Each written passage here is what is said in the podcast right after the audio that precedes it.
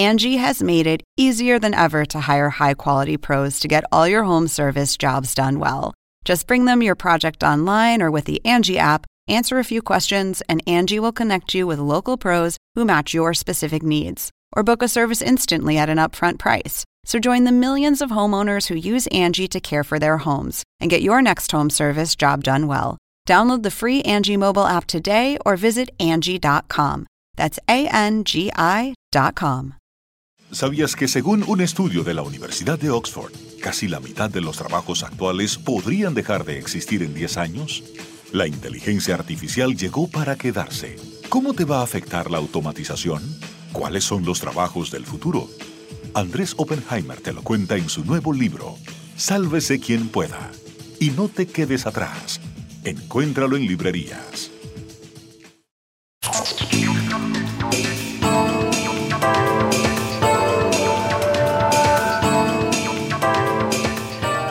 Hola, ¿qué tal? ¿Cómo les va? Soy Andrés Oppenheimer. Gracias por estar con nosotros. América Latina está recibiendo muchas menos vacunas contra el coronavirus que otras partes del mundo. Es la queja del día, la queja del día en México, en Argentina, en Perú, en casi todos los países de la región. Pero hay una excepción, Chile. Chile es el país latinoamericano que más gente ha vacunado en relación al tamaño de su población.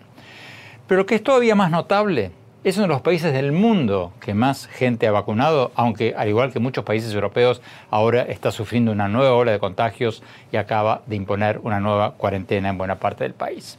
Pero fíjense estos datos. Según el seguimiento sobre vacunación global que hace CNN, con datos del sitio de internet ourworldindata.org de la Universidad de Oxford, al 22 de marzo, Chile era el tercer país del mundo que más vacunas había dado por cada 100 habitantes. O sea que Chile está tercero solo después de Israel y los Emiratos Árabes Unidos. Para ponerlo en contexto, en contexto latinoamericano, Chile ya le ha dado por lo menos una vacuna a más del 45% de su población, mientras que Argentina todavía no ha llegado al 7% y México todavía no ha llegado al 5% de su población. ¿Escucharon bien? Chile ya le dio por lo menos una vacuna al 45% de su población, mientras que Argentina todavía no llega al 7% y México todavía no llega al 5% de su población. Para citar otro ejemplo, Chile tiene tantas vacunas, comparativamente hablando, claro, que le ha donado vacunas ya a Perú, a Ecuador y a Paraguay. ¿Cómo se explica esto? ¿Cómo se explica que Chile haya logrado esto siendo una economía mucho más chica que la de Argentina o la de Brasil o la de México? Y considerando que una gran parte de las vacunas de Chile son chinas, del laboratorio de Sinovac, ¿cómo se explica que el gobierno de centro derecha de Chile consiguió tantas más vacunas de China que los aliados políticos de China en América Latina como Venezuela o Cuba? Hoy le vamos a preguntar todo esto al presidente de Chile, Sebastián Piñera. le vamos a preguntar también sobre Venezuela, sobre Bolivia y sobre las elecciones claves que se vienen en su país, en Chile, en los próximos meses. Piñera está en su segundo mandato, ya había sido presidente del 2010 al 2014 y Chile ha sido considerado desde hace varias décadas como un modelo económico de crecimiento y de reducción de pobreza, aunque en los últimos dos años ha sido sacudido por protestas sociales exigiendo una mayor equidad social. Vayamos a la entrevista. Presidente Piñera, muchas gracias por estar con nosotros. Presidente, estamos todos un poco perplejos por lo que está pasando en Chile. Récord latinoamericano en vacunación, uno de los países del mundo donde mejor anduvo la vacunación y ahora un nuevo aumento de contagios y gran parte del país en cuarentena. ¿Qué está pasando? Lo que está pasando en Chile es un doble fenómeno. Por una parte, un proceso de vacunación que ha sido ejemplar, que comenzó muy temprano y que ha sido muy intenso. Ya nos ha permitido vacunar a un tercio de nuestra población todos los adultos mayores, todos los enfermos crónicos ya están vacunados y eso protege su salud y sus vidas. Pero por supuesto nos queda por vacunar al resto de la población. Y simultáneamente estamos experimentando el efecto otoño. Este es un rebrote que se está dando a nivel mundial. Hay nuevas cepas del virus, la inglesa, la, sudafricana, la brasilera, que son mucho más contagiosas. Y por otra parte, el otoño siempre es un caldo de cultivo para el virus. ¿Qué estamos haciendo en Chile? Simultáneamente, enfrentando este rebrote, fortaleciendo nuestro sistema de salud, aumentando las camas críticas para que pueda seguir prestando los servicios de salud que requieren nuestros compatriotas, y lo hemos logrado, y al mismo tiempo acelerando el proceso de vacunación para que este rebrote sea transitorio. Nuestro plan, y lo planteamos fuerte y claro en el mes de diciembre, era vacunar a toda la población de riesgo, 5 millones de personas durante el primer trimestre de este año, y lo logramos en forma anticipada. Pero nos falta vacunar al resto de la población objetivo, 15 millones de personas, y lo vamos a hacer durante este segundo trimestre. Pero ¿cómo se explica que Chile, que es un país relativamente pequeño, esté entre los países que más gente ha vacunado en todo el mundo? ¿Cómo se explica? Usted mencionaba recién que ustedes empezaron temprano a comprar vacunas, pero ¿esa es toda la explicación? Yo creo que hay dos razones por las cuales Chile está hoy día entre los tres países del mundo que mayor porcentaje de su población ha vacunado. Y además, llevamos tres semanas como el país con que mayor rapidez está vacunando a su población. Estamos vacunando entre 300 y 400 mil personas diarias. Eso es entre 1,5 y 2% de la población cada día. Eso sin duda es algo muy, muy eh, notable. ¿Y cómo lo logramos? Dos grandes factores. El primero, empezamos muy temprano, igual como empezamos en el mes de febrero, a comprar los ventiladores que nos permitieran triplicar la capacidad de camas críticas en nuestro país. Empezamos también muy temprano, en el mes de abril, a investigar, a negociar y a acordar los acuerdos y los contratos que nos permitieron comprar las vacunas que Chile necesitaba, con Sinovac, con Pfizer, con eh, AstraZeneca, Oxford, con eh, Johnson Johnson, también con CanSino, etc. Pero además de tener las vacunas, hay que tener la capacidad de distribuir las vacunas en todo el territorio nacional. Y en eso Chile tiene una larga tradición. Este año vamos a llegar a cerca de 40 millones de personas vacunadas, porque son las dos dosis de la vacuna contra el coronavirus más la vacuna tradicional contra la influenza. Ese es un esfuerzo gigantesco que, debo decir, me llena de orgullo como chileno ver cómo reaccionan los trabajadores de la salud, las universidades, el Ministerio de Salud, los municipios, los voluntarios. Ha sido un gran esfuerzo, muy necesario, y yo creo que merece ser destacado. Pero una cosa que me llama la atención es que una buena parte de las vacunas que están dando en Chile son del laboratorio Sinovac de China. ¿Cómo se explica que China le haya vendido muchas más vacunas a Chile que a sus aliados políticos en la región como Venezuela o, como Cuba? Bueno, en primer lugar, la mayoría de las vacunas, no solamente en Chile, en el mundo entero se producen en China. Por eso lo que hicimos nosotros desde muy temprano fue enviar una delegación a China que fue a visitar las plantas para verificar los estándares de calidad, de seguridad de la vacuna. Pero además de eso, la vacuna, por supuesto, fue aprobado por nuestro Instituto de Salud Pública, que es un instituto que está calificado entre los de mejor nivel en el mundo. ¿Por qué logramos esto?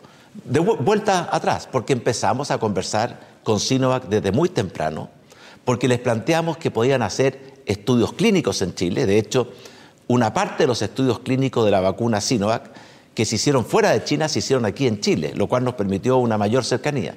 Tercer lugar, recuerde que China es nuestro principal socio comercial desde hace mucho tiempo. Nosotros tenemos más de 50 años de relaciones con China, tenemos un tratado de libre comercio con China. Todo eso facilitó el que pudiéramos tener las vacunas en el momento oportuno y en la cantidad suficiente. El jefe del Comando Sur del Ejército de Estados Unidos, el almirante Craig Faller, Dijo hace pocos días que China está entregando vacunas a América Latina a cambio de compras de tecnología china.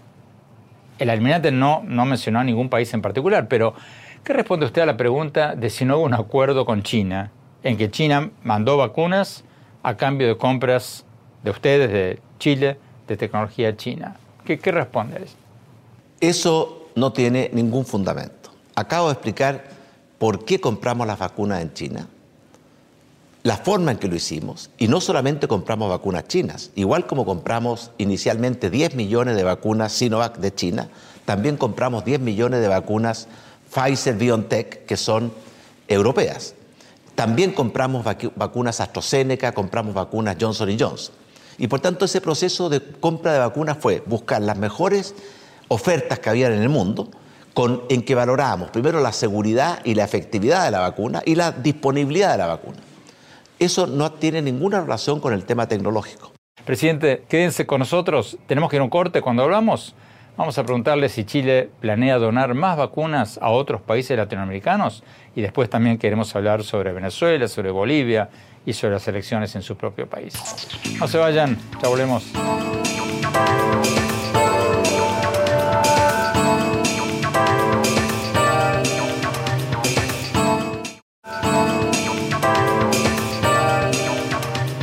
Gracias por seguir con nosotros. Como les contaba en el bloque anterior, América Latina está recibiendo muchas menos vacunas contra el COVID-19 que otras partes del mundo. Es la queja del día en casi todos los países. Pero hay una excepción, Chile. Chile es uno de los países, no solo de América Latina, del mundo, que más gente ha vacunado. Estamos hablando con el presidente de Chile, Sebastián Piñera. Sigamos con la entrevista.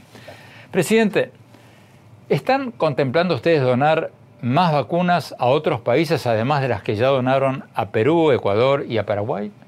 Por supuesto que hemos conversado en el contexto de Prosur, hemos tenido dos cumbres de Prosur en los últimos días, la necesidad de coordinación y colaboración entre los países. Y Chile en la medida de sus posibilidades. Y sin afectar nuestro propio programa de vacunación, hemos colaborado con otros países, usted mencionaba algunos, Hemos enviado oxígeno que estaba escaseando en Perú, vacunas a Paraguay y Ecuador. Eh, hemos prestado apoyo logístico en el transporte de las vacunas a Uruguay. Y por supuesto, Andrés, estamos dispuestos a seguir colaborando en la medida de nuestras capacidades y sin afectar nuestro propio proceso de vacunación.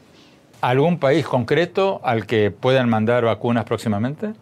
Bueno, hemos conversado con prácticamente todos los países de Prosur y también con algunos países centroamericanos. Es un programa que está en pleno desarrollo. ¿Están contemplando ustedes en algún momento permitir que turistas de países vecinos, de Argentina o de Bolivia o de otras partes, vengan a vacunarse a Chile? No lo hemos permitido porque hemos querido darle una preferencia, como es natural, a las personas de más alto riesgo y no solamente a las personas de mayores ingresos. Las personas de más alto riesgo en nuestro país son los adultos mayores, los enfermos crónicos, las personas que tienen algún tipo de discapacidad, etcétera, etcétera. Y en cambio el, turismo de, vacunas habría sido privilegiar a las personas de mayores ingresos. Y por tanto no lo hemos permitido porque creemos que desde un punto de vista ético y moral, la preferencia debe estar en quien más la necesita y no en quien tiene la capacidad de hacer turismo con las vacunas. Presidente, si me permite cambiar de tema, hablemos un poco del contexto político latinoamericano. La crisis de Venezuela parece no acabarse nunca. Ya van más de 5.4 millones de venezolanos que se han ido del país en los últimos años y muchos se siguen yendo.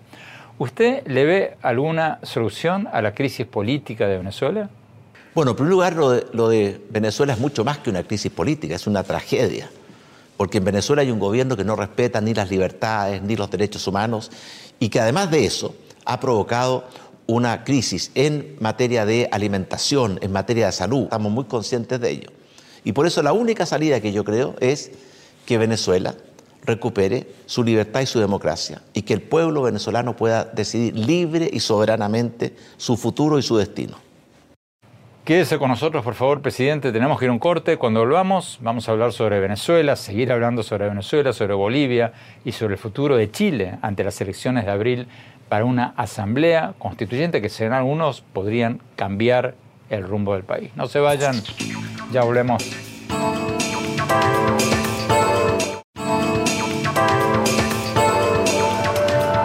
Gracias por seguir con nosotros. Como lo decíamos en los bloques anteriores, mientras casi en toda América Latina están faltando vacunas contra el coronavirus, hay una excepción, Chile.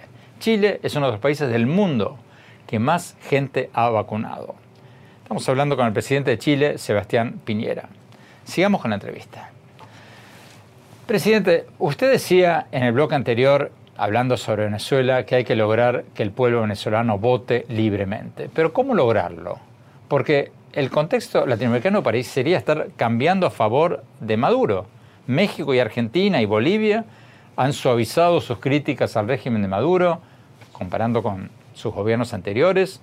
Y bueno, quién sabe lo que va a pasar después de las elecciones próximas en Ecuador. ¿Usted diría que está cayendo, decreciendo la presión regional para la restauración de la democracia en Venezuela? Yo creo que no. Yo creo que los países que creemos en la libertad, en la democracia y en los derechos humanos, mantenemos firme y clara nuestra posición de condena al régimen venezolano porque no respeta la libertad, no respeta la democracia, no respeta los derechos humanos. Por tanto, ¿cuál es el camino? Si el camino de la manifestación y la presión interna y la manifestación y la presión internacional para lograr ese cambio sin el consentimiento del gobierno venezolano o el camino de buscar un entendimiento y un acuerdo con el gobierno venezolano es algo que tienen que decidir los propios venezolanos. Pero presidente, usted mismo, su propio gobierno, ¿no están dando un poco marcha atrás en las presiones al régimen de Maduro? Porque su gobierno recientemente anunció que se incorporó al así llamado Grupo de Contacto sobre Venezuela, liderado por países europeos que buscan un diálogo con el régimen de Maduro. ¿Eso no significa que Chile está cambiando de posición, pasando de una estrategia basada en las sanciones a una estrategia basada en las conversaciones, en las negociaciones? Andrés, yo le acabo de explicar que hay dos caminos. Chile es parte del Grupo de Lima desde su comienzo, su origen, su nacimiento, y también nos hemos incorporado al grupo de contacto que incluye algunos países de América Latina y, por supuesto, países europeos. ¿Qué significa esto? Que estamos buscando y explorando todos los caminos posibles, con un objetivo que es el que compartimos todos los que amamos la libertad y la democracia, que es terminar con la dictadura de Venezuela y que se pueda establecer y que pueda surgir con toda la fuerza del mundo una democracia que garantice la libertad y los derechos humanos y por sobre todo que le devuelva al pueblo venezolano su derecho soberano a elegir los caminos que quiere que recorra Venezuela. ¿Qué le aconsejaría usted al gobierno del presidente Joe Biden de Estados Unidos sobre Venezuela? Este es un tema que conversamos con el presidente Joe Biden cuando, por teléfono hace algunos días y semanas atrás. En primer lugar, que Estados Unidos tiene que estar comprometido con la recuperación de la libertad y la democracia y el respeto a los derechos humanos en Venezuela. Eso es fundamental. Y que tenemos que actuar en forma coordinada, Estados Unidos, Canadá, Europa y América Latina, para encontrar ese camino. Presidente, quédese por favor con nosotros, tenemos que ir a un corte. Cuando hablamos, seguimos hablando con el presidente de Chile, Sebastián Piñera, sobre los últimos acontecimientos en América Latina. No se vayan, la volvemos.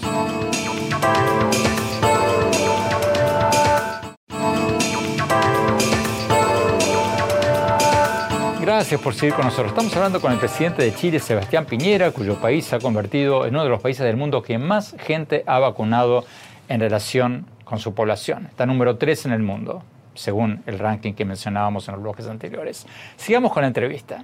Presidente, hace poco Colombia anunció que les va a dar papeles migratorios a un millón de venezolanos. El presidente Biden en Estados Unidos también anunció que le dará un estatus de protección temporal a los exiliados venezolanos. Usted y su gobierno han sido criticados por muchos por no haber hecho lo mismo y por haber deportado en febrero a más de 100 migrantes venezolanos. ¿Qué responde a quienes lo critican por no regularizar a los exiliados venezolanos en Chile?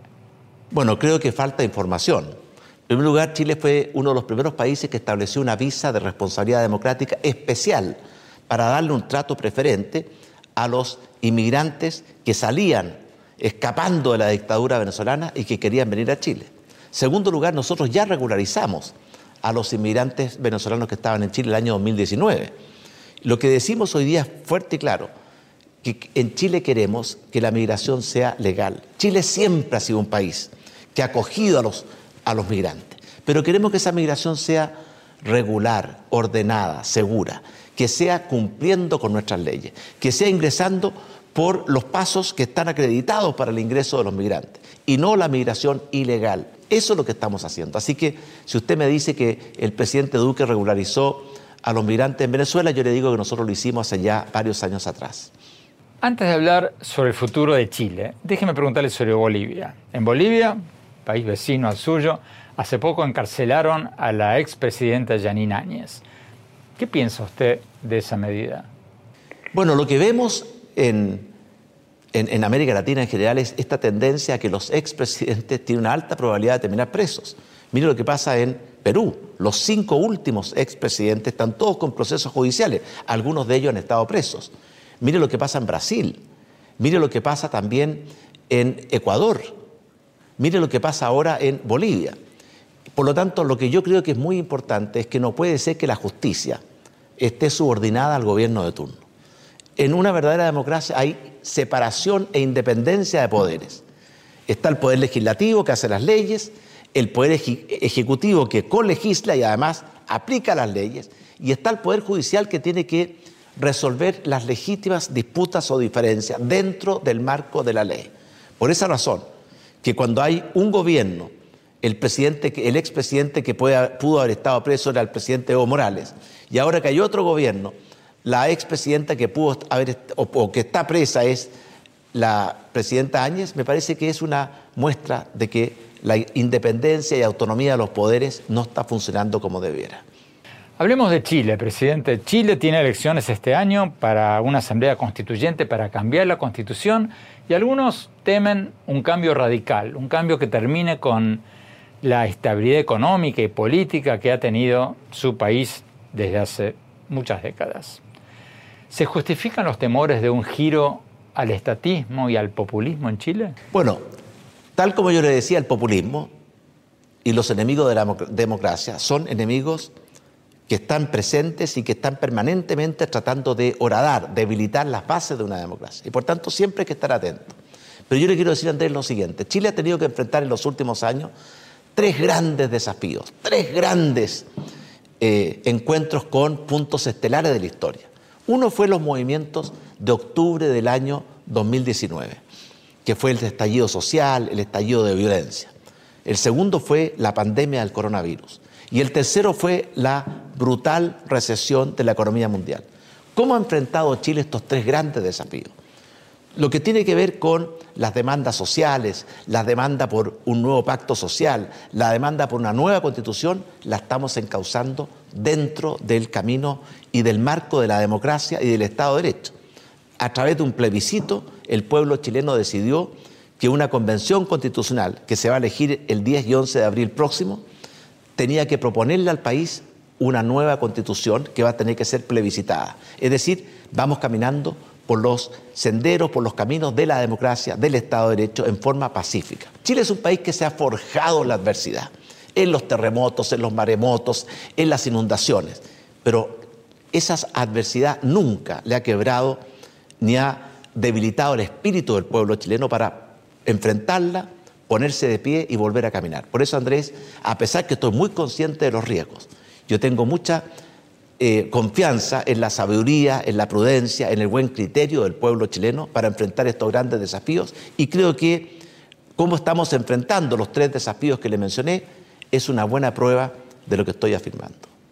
Este año también va a haber elecciones presidenciales en Chile. Usted no puede presentarse, pero acaba la pregunta, ¿usted va a volver a buscar la presidencia en el 2025 o va a terminar su carrera política ahora al terminar su mandato? Eh, Andrés, las elecciones son este año. El próximo gobierno inicia su gestión el 11 de marzo del próximo año. Y por lo tanto, este año vamos a tener muchas elecciones en Chile. Este 10 y 11 de abril elegimos los miembros de la Convención Constituyente, que son los que van a proponerle al país una nueva constitución. También elegimos los gobernadores, los alcaldes, los concejales. Después vamos a elegir diputados, senadores y presidente de la República este mismo año. Este va a ser un año electoral muy intenso. Y como presidente de Chile y de todos los chilenos, porque nosotros fuimos elegidos por una mayoría absoluta de chilenos, vamos a gobernar hasta el último día, especialmente en estos tiempos duros y difíciles que nos ha tocado enfrentar. Andrés, es curioso, a nosotros nos tocó el primer gobierno, el año 2010, enfrentar o asumir el gobierno 11 días después de haber sufrido el terremoto más devastador casi en la historia de Chile y uno de los cinco terremotos más devastadores en la historia de la humanidad. Y fue un gobierno que logró metas muy, muy exigentes. Esta vez nos ha tocado enfrentar nuevamente la adversidad. el estallido eh, social y de violencia de octubre del año 2019, la, la pandemia del coronavirus, la recesión de la economía mundial. Pero estamos enfrentándolo con los mejores instrumentos que tenemos. Ahora, contestando su pregunta muy de frente, yo creo que dos periodos como presidente de Chile, elegido democráticamente por el pueblo de Chile, es suficiente. ¿Eso significa que usted no se va a volver a presentar? Efectivamente. Presidente, quédese con nosotros, por favor. Tenemos que ir a un corte. Cuando volvamos, seguimos hablando con el presidente de Chile, Sebastián Piñera. No se vayan, ya volvemos.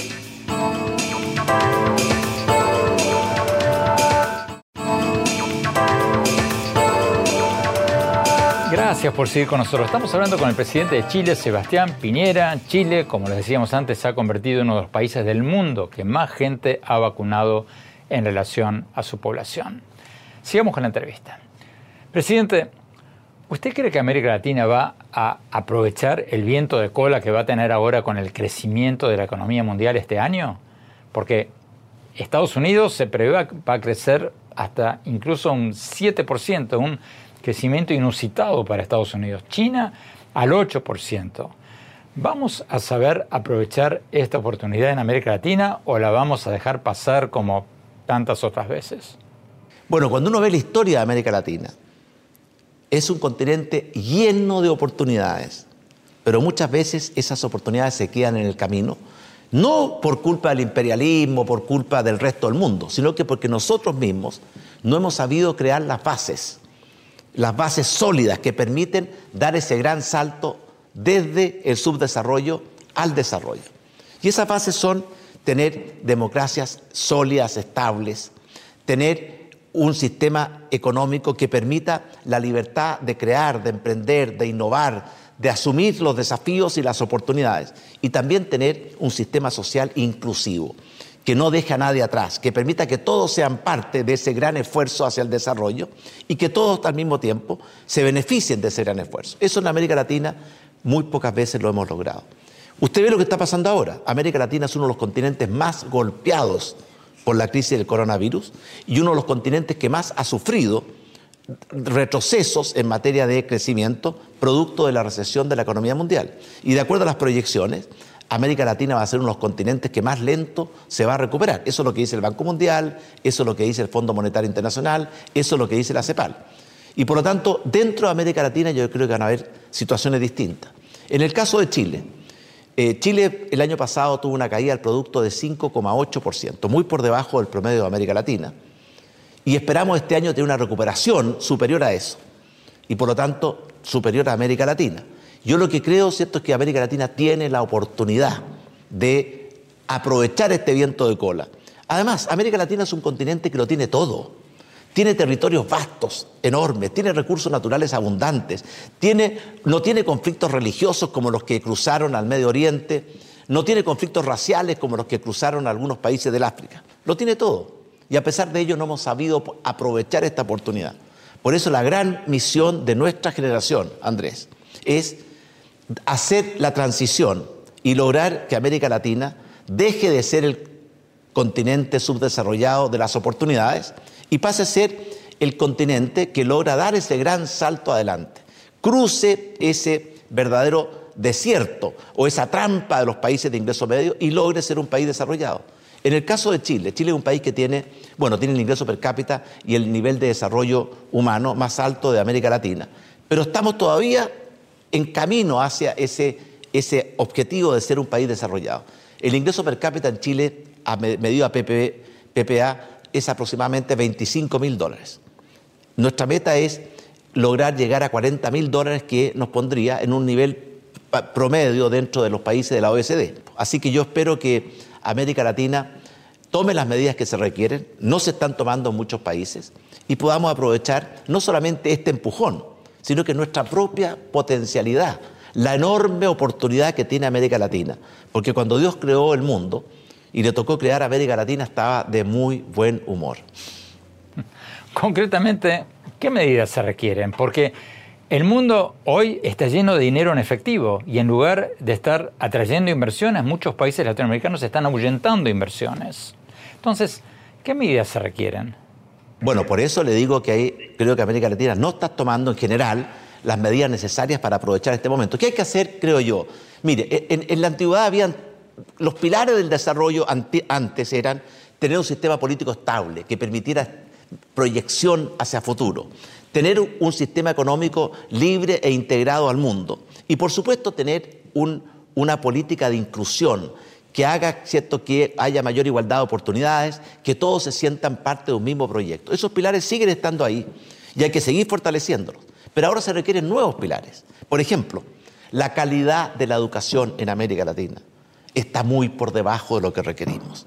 Con este nivel de calidad de educación va a ser muy difícil que América Latina se plantee como un país protagónico en este mundo nuevo de la revolución tecnológica, el mundo digital. Mejorar la calidad de la educación es un pilar esencial. Segundo, que en lugar de ahogar y de deprimir y de, y de frenar la iniciativa, el emprendimiento, la creatividad, la innovación, los gobiernos se convencen que hay que motivarla y estimularla y potenciarla. Tercero, que en lugar de encerrarnos en nuestras propias fronteras, entendamos que la única manera para países pequeños como los nuestros de poder desarrollarse en plenitud es integrarse al mundo. Por ejemplo, Chile está integrado al mundo.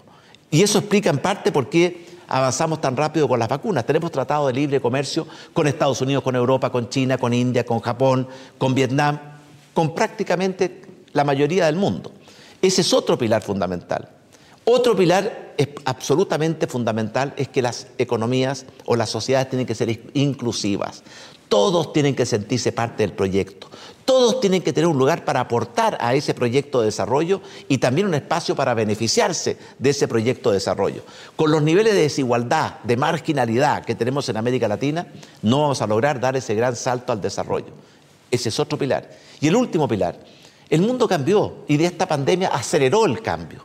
La revolución tecnológica, la economía digital va a cambiar el mundo con una rapidez que nunca nos habíamos imaginado. Y por tanto subirse a la revolución tecnológica, a, adecuarse a las oportunidades que crea la revolución tecnológica. Mire, la revolución tecnológica, Andrés, es como una tremenda ola que estamos viendo en el horizonte cada día más cercana, o incluso ya llegó. Tenemos dos opciones. O esperamos que pase por encima de nosotros, o nos preparamos para subirnos a esa ola y aprovechar su propia fuerza. Y por eso todo lo que tiene que ver con prepararnos para la economía que viene, que es la economía digital, muy distinta a la que conocimos. Después de la pandemia el mundo va a ser distinto, el trabajo va a ser distinto, la educación va a ser distinta, la salud va a ser distinta, la producción va a ser distinta. Es fundamental. Por eso en Chile estamos haciendo un enorme esfuerzo. Por ejemplo, vamos a ser el primer país de América Latina que va a desplegar su red 5G, que es la puerta de entrada a todo el mundo del Internet, a todo el mundo del Internet de las cosas, como yo le decía, las ciudades inteligentes, las oficinas inteligentes, las escuelas, los hospitales inteligentes. Y eso va a significar un tremendo aumento en la productividad, en la eficiencia. Por eso yo creo que América Latina, además de los pilares tradicionales, un sistema político estable, una economía que permita el libre emprendimiento y una sociedad inclusiva, tiene que desarrollar estos nuevos pilares, educación, integración al mundo, eh, mejorar, eh, y entender que hay que impulsar, promover y no asfixiar la, iniciativa, la creatividad, la innovación, la capacidad de emprendimiento de nuestros propios, de nuestros propios compatriotas y, e integrarnos con mayor fuerza a la revolución tecnológica son pilares que hay que construir y que en muchas partes ¿cierto? están muy débiles o simplemente no existen. Presidente Sebastián Pinera, muchísimas gracias por esta entrevista, muchas gracias por su tiempo. Tenemos que ir a un corte. Cuando volvamos, mi opinión sobre lo que hablamos hoy con el presidente de Chile. No se vayan, ya volvemos.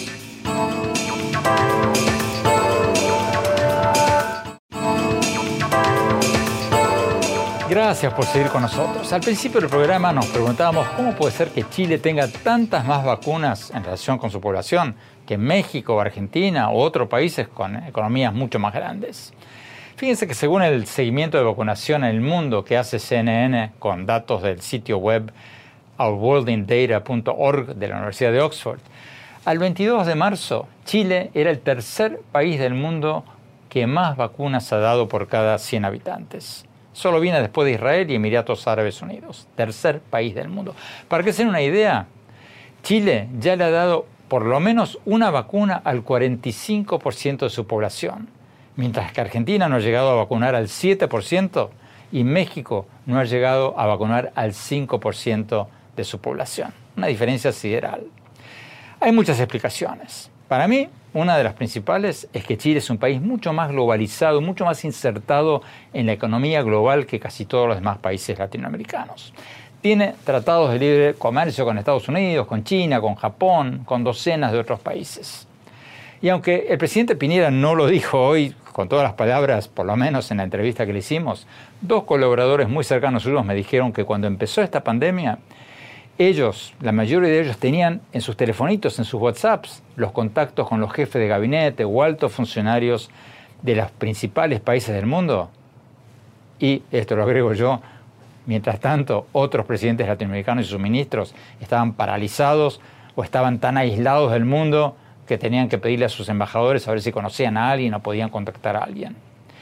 Y Chile desde muy temprano apostó a todas las vacunas. En lugar de esperar los resultados clínicos, reservó vacunas chinas, vacunas de Pfizer, vacunas de AstraZeneca de todos lados. Y una vez que se aseguró estas compras, Chile las distribuyó con mucha mayor eficiencia que otros. No hubo escándalos de vacunas preferenciales para los amigos del gobierno, vacuna Gates como en Argentina o en Perú, no hubo escándalos de corrupción en la compra de vacuna como en otros países, de manera que yo creo que no es casualidad que a Chile le haya ido tanto mejor que a sus vecinos con las vacunas, porque es un país mucho más globalizado. La clase política chilena y la clase empresarial chilena tienen lo que yo llamo visión periférica. Siempre están mirando lo que están haciendo otros países del mundo para ver qué pueden aprender y a quién le pueden exportar. Y eso no es nuevo, porque desde que Chile recuperó la democracia, eso fue así con gobiernos de derecha y de izquierda. Yo recuerdo que durante el gobierno de la expresidenta Michelle Bachelet, que era de izquierda, del Partido Socialista, escribí una columna diciendo que Chile tenía el gabinete más globalizado de América Latina. Casi todos los ministros chilenos tenían doctorados en Estados Unidos y Europa, y hablaban inglés y alemán o francés. Muchos de ellos se habían exiliado en Estados Unidos o Europa durante la dictadura de Pinochet y habían aprovechado el tiempo para sacar sus maestrías o doctorados allí. Y tampoco creo que sea una casualidad que Israel, Emiratos Árabes Unidos y Chile sean los tres países del mundo que más vacunas han dado respecto a su población, porque son tres países globalizados que están muy insertados en la economía global. Y eso les vino muy bien en las épocas de las vacas gordas para exportar al mundo y les vino muy bien en la época de las vacas flacas en esta pandemia para conseguir más vacunas mientras los demás países, muchos de ellos los más ensimismados, los más aislados del mundo, todavía las están esperando. Bueno, se nos acabó el tiempo. Los invito a visitar mi blog sobre política, economía, educación, innovación en mi página web andresopenheimer.com.